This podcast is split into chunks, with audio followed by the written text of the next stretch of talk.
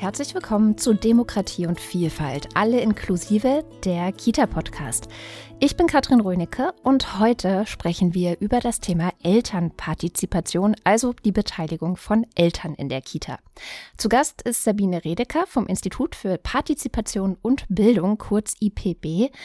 Und Frau Redeker hat einen Master in Kindheits- und Sozialwissenschaften und einen Bachelor in Kindheitspädagogik.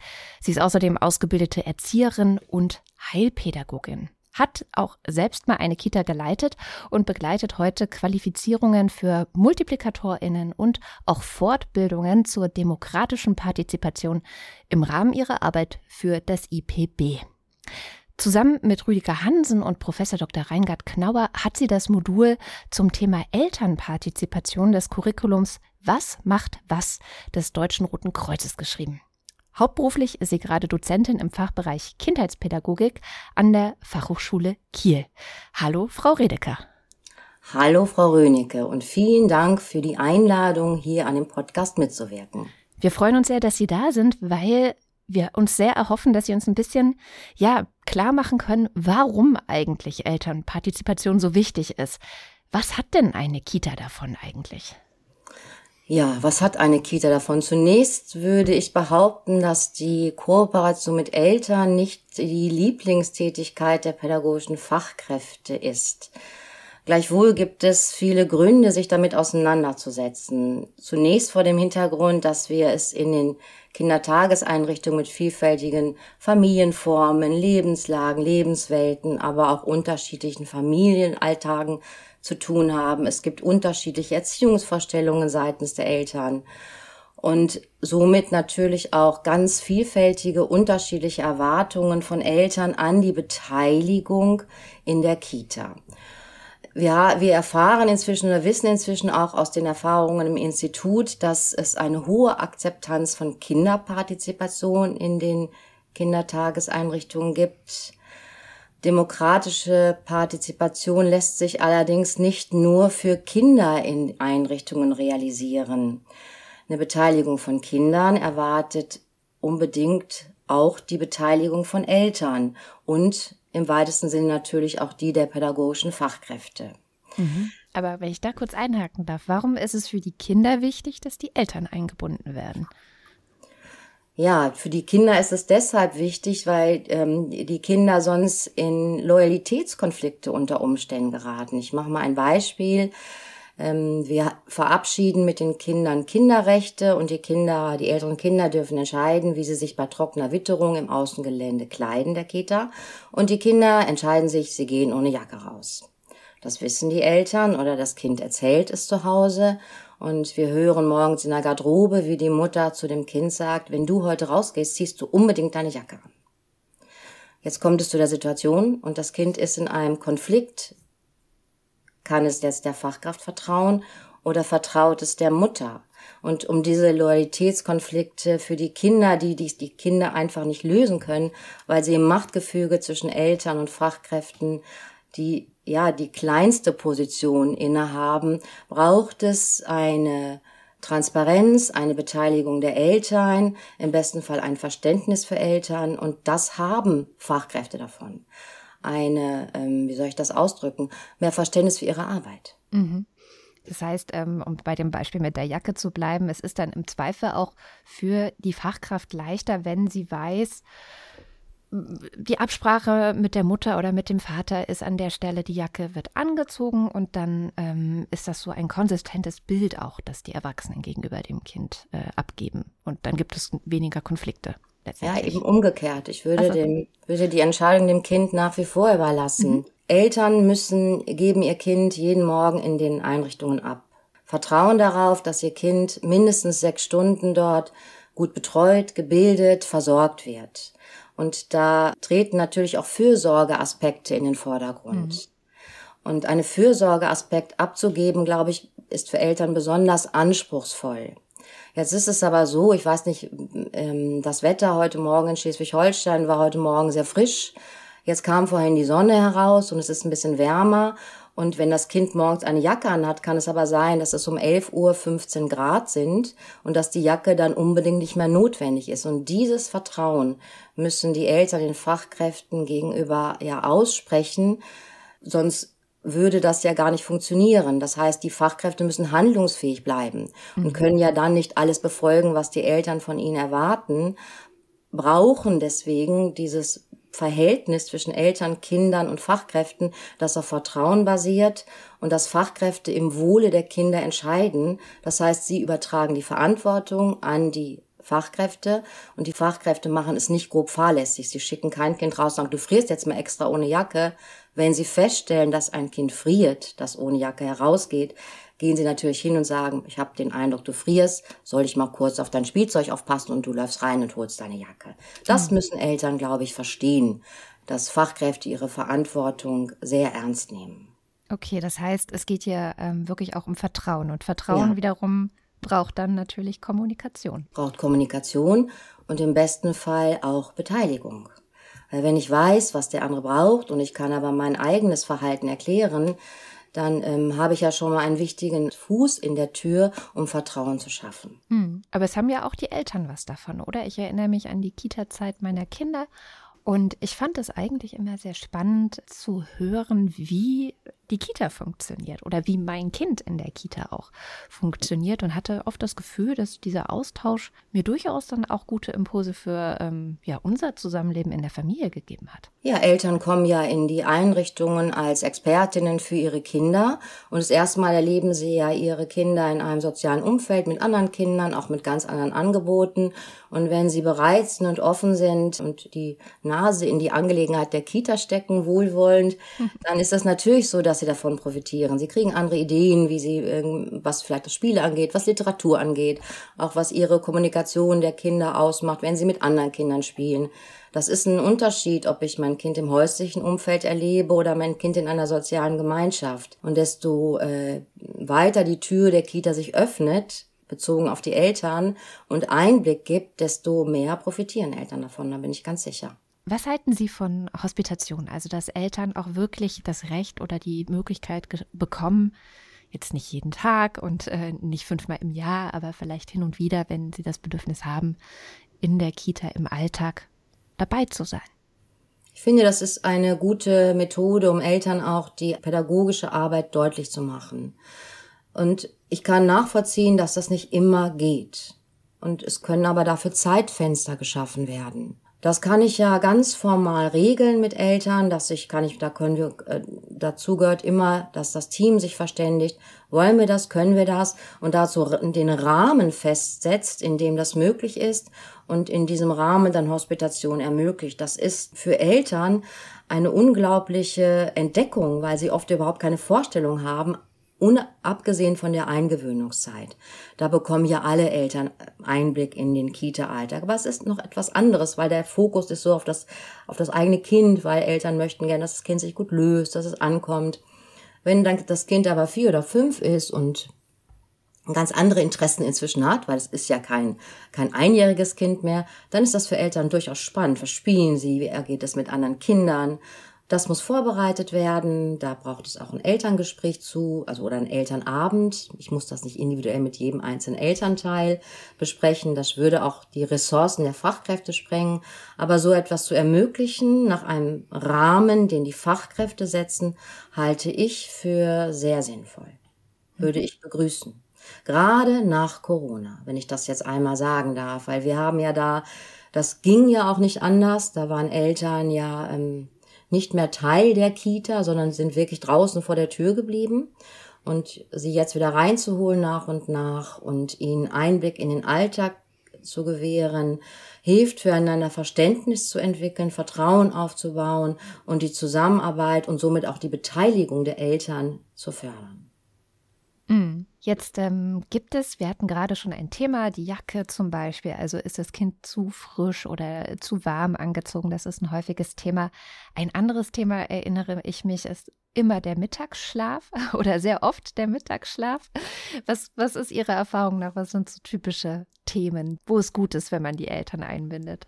Ja, was sind, also ganz klassisch ist natürlich der Mittagsschlaf. Oder es sind besonders die Themen, ich habe das gerade schon mal anklingen lassen, wo es um Fürsorgeaspekte geht. Mhm. Also neben dem Mittagsschlaf spielen die Mahlzeiten noch eine große Rolle. Ja.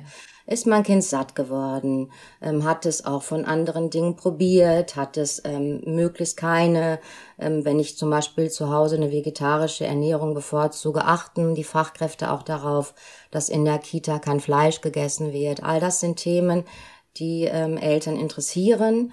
Nebenthemen natürlich auch, macht die Kita genügend Ausflüge, geht mein Kind einmal am Tag raus, wie ist das mit den Regeln, darf ich auch in der Kita anwesend sein?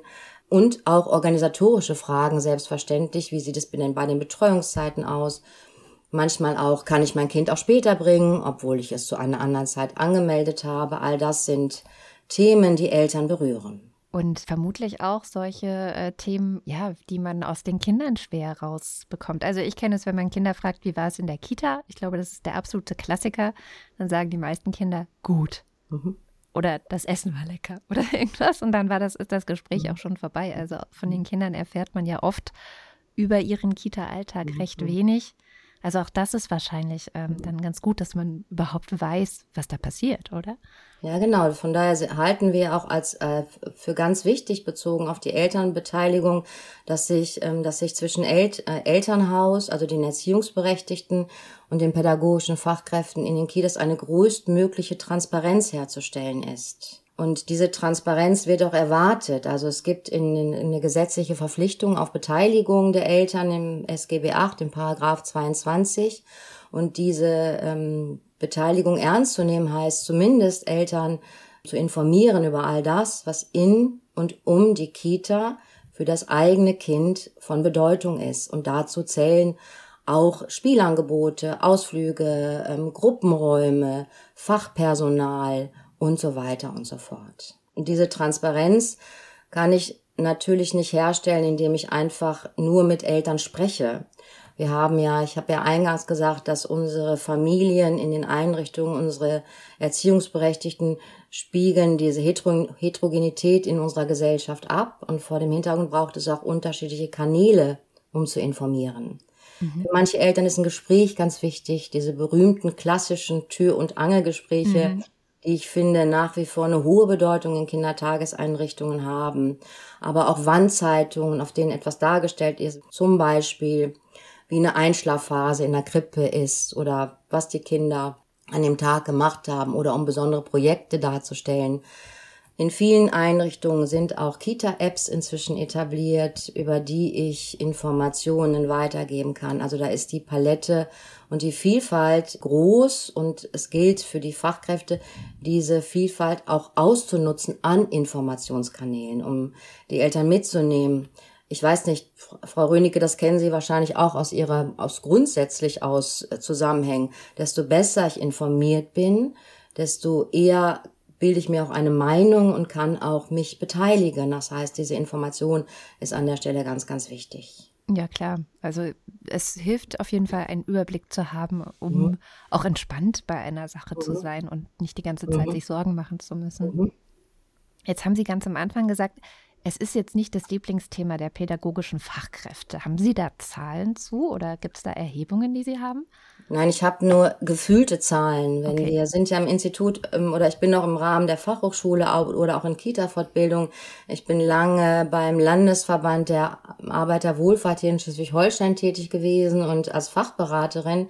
Und immer wenn ich in die Kitas gekommen bin und es gab Fragen im Rahmen von Eltern, dann ähm, wurde erstmal oft gestöhnt. Mhm. Und ich kann das sehr gut nachvollziehen, weil wenn ich diesen Beruf ausübe, dann übe ich ihn nicht zunächst aus, weil ich so gerne mit Eltern arbeite, sondern meine erste Zielgruppe ist zunächst die Kinder, völlig verständlich. Und ich glaube, Tanja Betz hat das, glaube ich, 2015, meine ich, schon mal beschrieben, dass es auch in Ausbildungszusammenhängen noch eine zu geringe Rolle spielt. Kinder ähm, fühle ich mich sicher, da habe ich Handwerkszeug mitgenommen in meinem Rucksack. Und bei Eltern sieht das zum Teil unterschiedlich aus und das schafft auch eine Unsicherheit seitens der Fachkräfte und es ist nicht das Lieblingsthema der Fachkräfte. Dennoch wissen sie, dass ohne die Eltern auch eine gute Bildung und Betreuung nicht möglich ist. Also sie brauchen die Eltern, um auch die Kinder zu unterstützen. Und deswegen stellt sich für viele Fachkräfte gar nicht die Frage, dass das wichtig ist. Sie sind häufig unsicher, wie es denn gut gehen kann. Mhm. Das ist so meine Erfahrung und sind dann auch sehr offen für Unterstützung und ja, holen auch gerne da Wissen, das ihnen vielleicht noch nicht so bekannt ist oder vertraut ist, nach. Ich ähm, tatsächlich eine Erfahrung gemacht in der aller, allerersten Kita äh, meiner Kinder, dass die Erzieherinnen dort oder die pädagogischen Fachkräfte dort nicht so gerne die Eltern, ja, mit dem, also die, wir haben nicht viel mit den Eltern geredet, da wurde sich auch gesiezt und ähm, die Einmischung in Anführungszeichen sollte eigentlich über die Elternabende nicht hinausgehen. Also man hat sein Kind dort mhm. abgegeben und abgeholt und da gab es auch diese Türgespräche nicht. Und das war zum Beispiel für uns als Eltern jetzt ein Grund, da nicht zu bleiben, weil sich das nicht gut angefühlt hat wie könnte ich denn jetzt als Eltern, wenn ich von sowas betroffen bin, das Gefühl habe, ich werde hier zu wenig eingebunden, wie könnte ich da vielleicht etwas konstruktiver äh, mit so einem Konflikt umgehen, als dann gleich die Kita zu wechseln? Also das Beste finde ich immer, direkt das Gespräch zu suchen und ähm, zumindest zunächst in der Gruppe es zu versuchen, dass ich mich mehr einbringen möchte oder dass ich ähm, gerne mehr über mein Kind erfahren möchte oder auch Teilhabe an Aktivitäten in der Kindertageseinrichtung, natürlich auch den Weg über die Leitung zu gehen. Es ist natürlich schwierig, weil äh, Mütter und Väter ganz unterschiedliche Voraussetzungen mit sich bringen. Wenn jetzt jemand beispielsweise eine geflüchtete Familie und den Deutschen noch nicht so mächtig und das spürt, ist es schwierig, sich zu äußern. Die Bringschuld liegt deutlich bei den Fachkräften. Ich kann sehr gut verstehen, Frau Rönecke, dass Sie der Kita, ich sage das in Anführungsstrichen, Rücken zugekehrt haben. Die Gestaltung der Elternkooperation und auch die Gestaltung der Beteiligung der Eltern ist eine Aufgabe der pädagogischen Fachkräfte und darf nicht Aufgabe der Eltern sein, weil wir erwarten ja auch, dass Eltern uns als, ja, als fachprofessionell ansehen in unseren Bereichen und dann dürfen sie auch erwarten, dass pädagogische Fachkräfte den Eltern gegenüber professionell begegnen. Mhm. Das finde ich muss eine Voraussetzung sein. Ja, ich kann mir vorstellen, dass das eine starke, ja, oder dass es sehr stark von der Leitung auch abhängt, oder? Wie ja. man das gestaltet. Ja. Wie sollten Leitungen ja vorgehen, wenn sie jetzt den Podcast zum Beispiel gehört haben und sich denken, gut, ich bin jetzt überzeugt, ich möchte mehr Elternpartizipation in meiner Kita schaffen, aber wie geht das konkret? Welche Strukturen muss man dann vielleicht auch erstmal schaffen? Ja, ich glaube, zunächst muss, muss mit dem, eine Leitung hat ja eine Schlüsselfunktion, weil sie steuert und organisiert die Prozesse in der Kita und verantwortet sie auch. Immer in Absprache mit dem Träger. Wenn ich jetzt sage, ähm, ich habe jetzt vielleicht schon Erfahrung mit Kinderpartizipation, das finde ich gut und wir möchten das auch ausweiten auf die Eltern, wir sind im Institut für Partizipation und Bildung davon überzeugt, dass es immer eine strukturelle Rahmung von Partizipation braucht. Wir verabschieden zum Beispiel im Rahmen von ähm, Kita-Verfassungen Rechte für die Kinder. Da fragen wir nicht die Kinder, was wollt ihr denn und was wollt ihr nicht, sondern diese Rechteklärung erfolgt immer innerhalb einer Teamfortbildung mit ausgebildeten Multiplikatorinnen, die dann zukünftige Mit- und Selbstbestimmungsrechte der Kinder verabschieden. Und das hat aber den großen Vorteil, dass es eine Struktur gibt, auf die sich Fachkräfte verlassen können. Wenn alle ähm, sich darüber Gedanken gemacht haben, warum es Sinn macht, dass Kinder nicht probieren müssen und das Fachliche für und wieder abgewogen haben und auch die eigene Biografie so ein bisschen von der Schulter geschubst, dann führt das dazu, dass das Fachkrafthandeln einheitlich ist, aber auch fachlich gerechtfertigt werden kann. Und das schafft Sicherheit gegenüber den Kindern. Jetzt ist aber das nächste, das gegenüber den Eltern auch zu vertreten.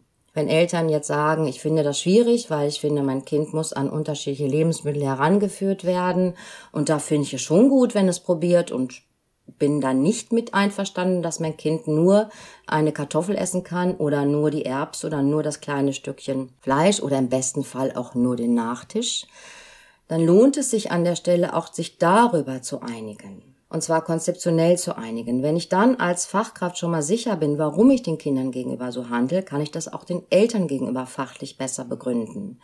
Und auf Basis dieser Konzeption, das ist ja die Konzeption, die konzeptionelle Grundlage ist ja die Kinderstube der Demokratie mhm. von Rüdiger Hansen, Angard Knauer und Benedikt Sturzenegger.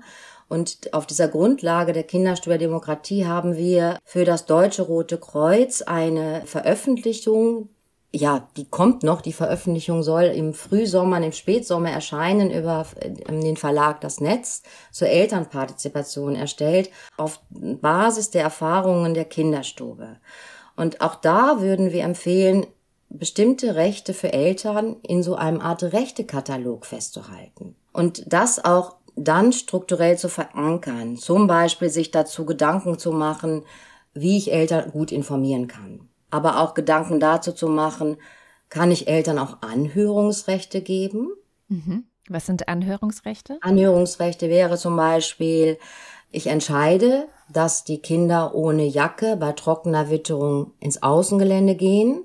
Und bevor ich dieses Recht aber umsetze, öffne ich das und gebe den Eltern eine Möglichkeit, dass sie hören, warum wir uns dazu entschieden haben, also dass sie unserer Begründungslinie folgen und dann noch ihre Bedenken äußern können. Anhörung heißt dann aber auch, dass es unter Umständen dazu führen kann, dass ein Recht überdacht wird und es sich dann nochmal ändern kann. Mhm. Eltern können aber nicht hinterfragen grundsätzlich, dass Kinder ein Recht auf Partizipation haben. Das ist bei uns ja im SGB VIII ganz stark festgeschrieben und vor dem Hintergrund gibt es ja immer eine konzeptionelle Hoheit, die an Gesetze gebunden ist, aber natürlich auch an Trägerverantwortlichkeiten. Ja.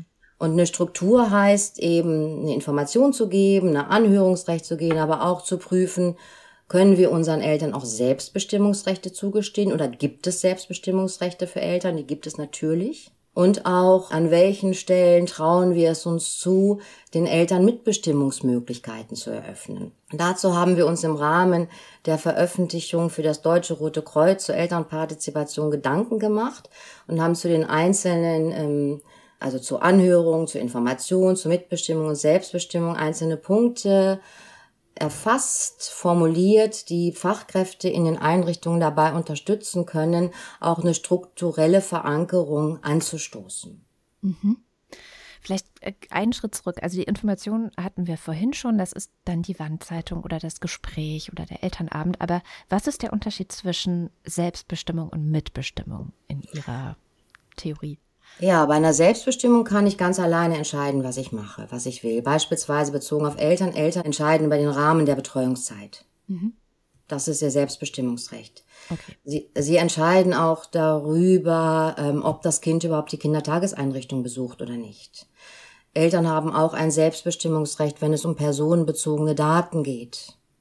Auch ein Selbstbestimmungsrecht, wenn es um Weitergabe von Daten geht, zum Beispiel zwischen Kindertagesstätte und Schule auch ähm, im Therapiebereich gilt ähm, an größtenteils ein Selbstbestimmungsrecht der Eltern. Und daran kann ich nicht rühren. Und es hilft unter Umständen den Fachkräften auch, sich erstmal darüber klar zu werden, was muss ich Eltern zugestehen? Wo kann ich überhaupt, wo habe ich überhaupt keine, ich sage das jetzt mal, da kann ich den Eltern überhaupt nicht sagen, weil das ist ihr gutes Recht, das so zu tun. Mhm. Als Beispiel. Und bei der Mitbestimmung, Mitbestimmungsrechte werden immer gemeinsam getroffen. Das bedeutet aber auch, dass in der Regel die Eltern immer die Mehrheit haben. Also Eltern sind immer mehr als die pädagogischen Fachkräfte. Und das äh, muss ich natürlich abwägen und muss dann gucken, gut überlegen, wo geben wir den Eltern Mitbestimmungsrechte und an welchen Stellen eben nicht. Mhm. Mitbestimmungsrechte bei Eltern ist häufig ein Thema, ähm, das wird oft kon kontrovers ähm, ja, diskutiert. Sie haben mich eingangs darauf angesprochen. Der Mittagsschlaf. Ja. Der Mittagsschlaf ist ja ein Thema, das äh, niemand würde anzweifeln. Ich kann kein Kind zum Schlafen zwingen. Und ich weiß nicht, ob das nicht niemand anzweifeln würde, aber ich vermute in unserem Rahmen hier. In unserem Rahmen. Also, anzweifeln. Ich sage das jetzt mal. Ich finde es ja. schwierig. Also ich würde kein Kind zum Schlafen zwingen und es ist auch schwer, ähm, Kinder wach zu halten. Ja. Das ist eigentlich nicht möglich. Das haben alle schon mal erlebt. Die Kinder fallen einfach um und schlafen ein. Mhm. Und dennoch hat der Familientag 24 Stunden. Und wenn ähm, der Sohn oder die Tochter zu Hause abends nicht ins Bett gebracht werden kann, weil es einfach nicht müde ist, weil der Mittagsschlaf in der Kita zwei Stunden gedauert hat und das Kind so etwa zwischen zwei und drei Jahren alt ist und so langsam sich der Tagesrhythmus dem Nachtrhythmus anpasst und es so eine Entwöhnung vom Tagesschlaf gibt, dann kann das in Familien schon zu Spannungen führen. Und, und zwischen Familie und Kita natürlich. Zwischen Familie und Kita. Und da sind wir der Ansicht, das hat auch Jörg Maywald schon vertreten, da auch einen Kompromiss einzugehen. Weil das können wir gar nicht. Wir sind nicht 24 Stunden mit den Kindern zusammen. Und da einfach zu überlegen, und da hilft uns ja auch die Wissenschaft mit der Schlafforschung. Es gibt REM-Phasen, es gibt Tiefschlafphasen. Und einfach mal nach einer halben Stunde zu gucken, Mensch, bist du schon wach? Hallo. Und wenn ein Kind, ein Kind die Augen öffnet oder sich räkelt, dann kann ich sagen, hast du Lust mit mir zu kommen? Wir schauen schon mal ein Buch an wenn wir mit Eltern so sprechen und ihnen das so erzählen, dann ist meine Erfahrung, stoßen wir auf viel Verständnis. Das habe ich auch auf Elternabenden so erlebt. Es geht Eltern einfach ganz oft darum, dass sie wissen, warum wir so handeln. Und keine Mutter, kein Vater möchte, dass wir das Kind krampfhaft wach halten, wenn ich das plastisch erklären kann und auch begründen kann. Denn was uns doch eint, sowohl die Fachkräfte, aber auch die Eltern ist, dass wir alle das Beste für das Kind wollen. Und das Beste ist manchmal unterschiedlich, aber was auch verständlich ist, das Familienbeste ist nicht das Kita-Beste oder umgekehrt, aber es gibt dazwischen ja ganz viele Schnittmengen und Kompromisse und da hilft Beteiligung, das herauszufinden. Also Mitbestimmung in dem Bereich bedeutet Eltern auch ruhig mal, ja, das zuzutrauen oder als Fachkräfte trauen sie zu, ja, da hören wir die Eltern. Wie mhm. Elternabende gestaltet werden beispielsweise. Mhm. Eltern, mit zu Eltern dürfen mitbestimmen, was es für Themen gibt auf Elternabende, welche Formen es gibt. Das wäre auch ein Thema für Eltern. Vielleicht nochmal zu dem Thema Essen und Probieren. Ich will es gar nicht in die Breite tragen, weil wir nämlich da äh, schon eine recht ausführliche Folge zum Thema Adultismus hatten. Ich glaube, ja. in der Folge kommt es sehr gut äh, zur Sprache, warum das mit dem Probieren wahrscheinlich gut gemeint ist, aber eben ja mhm. nicht wirklich gut. Also ich empfehle an der Stelle da diese vergangene Folge gerne nochmal zu hören. Wir haben gerade gehört, es gibt zwei verschiedene Realitäten so ein bisschen mit ähm, vielleicht auch ähm, unterschiedlichen Bedürfnissen. In der Kita mhm. sind andere Bedürfnisse als in der Familie. Und ich kann mir vorstellen, dass es auch unterschiedliche Sprachen gibt. Das pädagogische Personal hat ja wahrscheinlich in der Ausbildung auch eine gewisse Fachsprache gelernt. Braucht man dann auch so eine Art äh, didaktisch-methodische ja, Expertise oder Feingefühl, dass man das den Eltern überhaupt erklären kann, was man hier gerade pädagogisch macht? Ja, ich glaube schon, dass es je nachdem, wo ich bin, braucht es eine Übersetzung. Ja, und, genau. Ähm, ich habe, also wir haben ja Eltern, die aus unterschiedlichen Lebenswelten, Lebenslagen kommen. Dazu gehören unterschiedliche Sozialräume und je nachdem, in welcher Einrichtung ich bin, treffen da auch unter Umständen unterschiedliche Milieus aufeinander. Und ähm, es gibt ja milieuspezifische Sprachen und zum, also gibt es, gibt es nicht nur, aber kann es auch geben.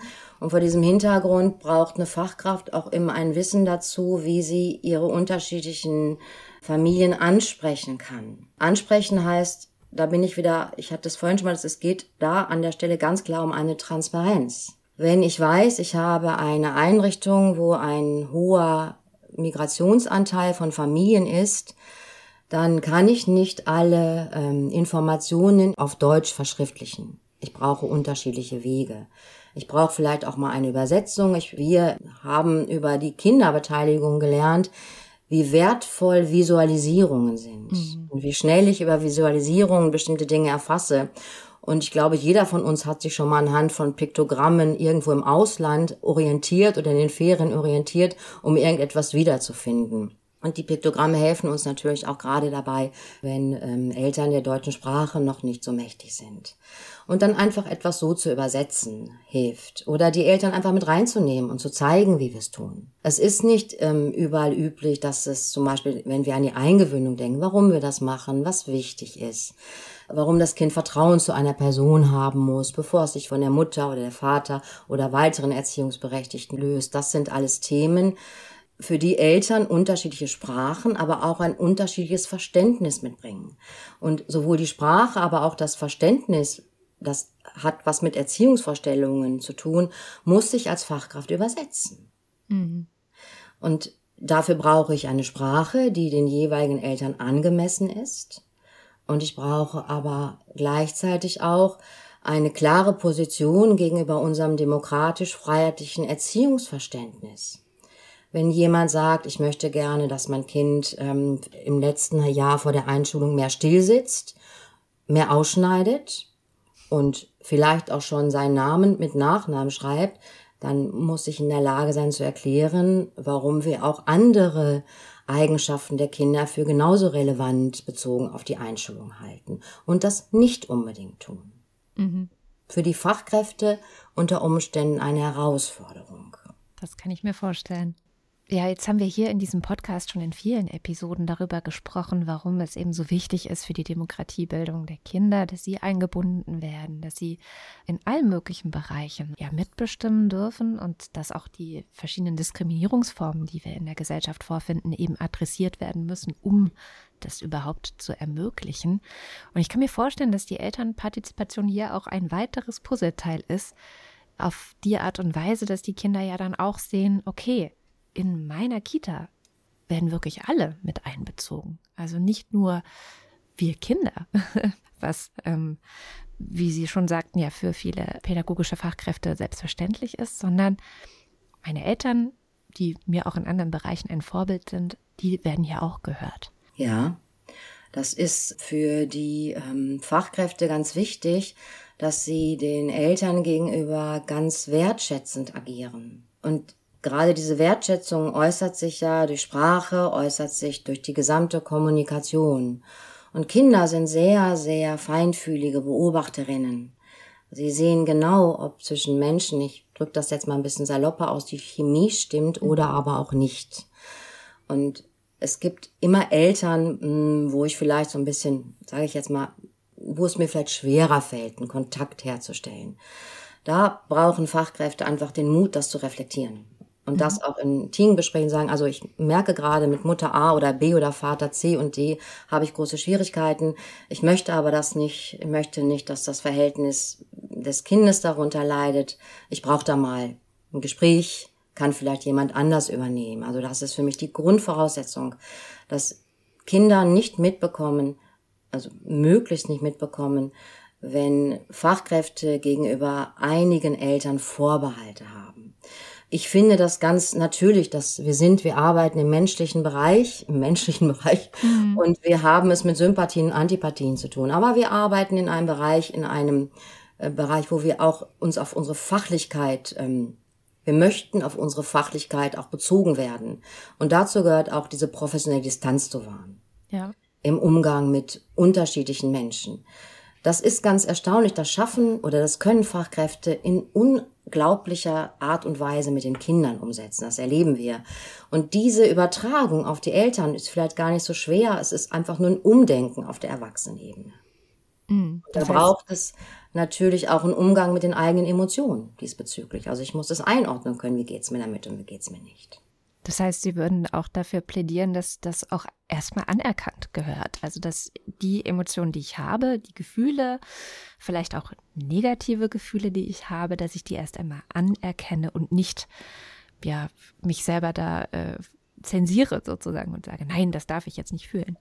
Ja, ich glaube, das ist ganz wichtig, diesen, nicht diesen Anspruch einer Perfektionistin zu haben sondern einen Rahmen zu finden. Und Sie haben vorhin die Aufgabe der Leitung angesprochen. Das ist für mich Leitungsaufgabe, auch eine ähm, Teamentwicklung voranzutreiben, wo niemand an den Pranger gestellt wird, weil er das eine oder andere vielleicht nicht so gut kann. Und wenn ich mir jetzt vorstelle, ich habe eine sehr junge Kollegin, die ähm, gerade ihre Fachschule absolviert hat, dann ist es für sie eine andere Herausforderung, ein Elterngespräch zu führen, Eltern zu beteiligen, als für eine Fachkraft, die vielleicht schon 15 oder 20 Jahre in der Einrichtung Erfahrung mitbringt. Und das muss gemanagt werden, das muss gehandelt werden. Und dafür, da helfen äh, Teamgespräche, da hilft Supervision unter Umständen, da hilft auch Fortbildung. Das wären so Stellschrauben, um da Fachkräfte zu stärken. Verantworten tun es die Leitungen und natürlich auch der Träger, der die Rahmenbedingungen schafft. Abschließend ähm, die Frage für, ja, ich kann mir gut vorstellen, Leitungen hören hierzu, sind jetzt überzeugt und wollen auch anfangen mit der Elternpartizipation. Was wäre dann ein wirklich guter erster Schritt? Also angenommen, ist es bisher in der Kita noch nicht so systematisch zumindest nicht so umgesetzt. Irgendeine Form von Elternpartizipation gibt es ja wahrscheinlich immer, aber mhm. Sie wollen das jetzt systematisch angehen. Was ist der beste oder auch einfachste erste Schritt dahin?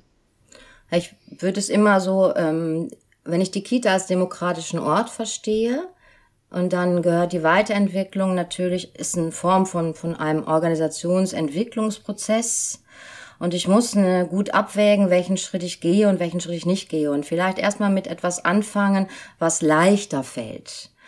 Ähm, erste Eindrücke über, wir haben in unserer Veröffentlichung so einzelne Konzeptbausteine veröffentlicht, veröffentlichen wir.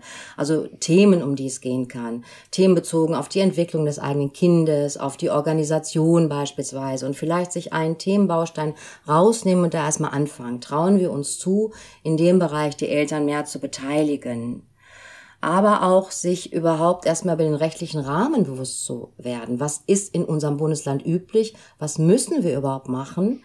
Und darauf dann erstmal zu bauen und mit dem, was absolut wichtig ist, anzufangen. Und was ich weiß, was in allen Bundesländern ist, ist die Pflicht zur Information. Das wäre mhm. jetzt, also wie gucken wir zum Beispiel, gucken wir unsere ganze Informationskultur in der Einrichtung an, starten mit der Transparenz und gucken mal, was wir da verändern können, was es da für Anknüpfungspunkte auch bezogen auf unsere Elternschaft gibt.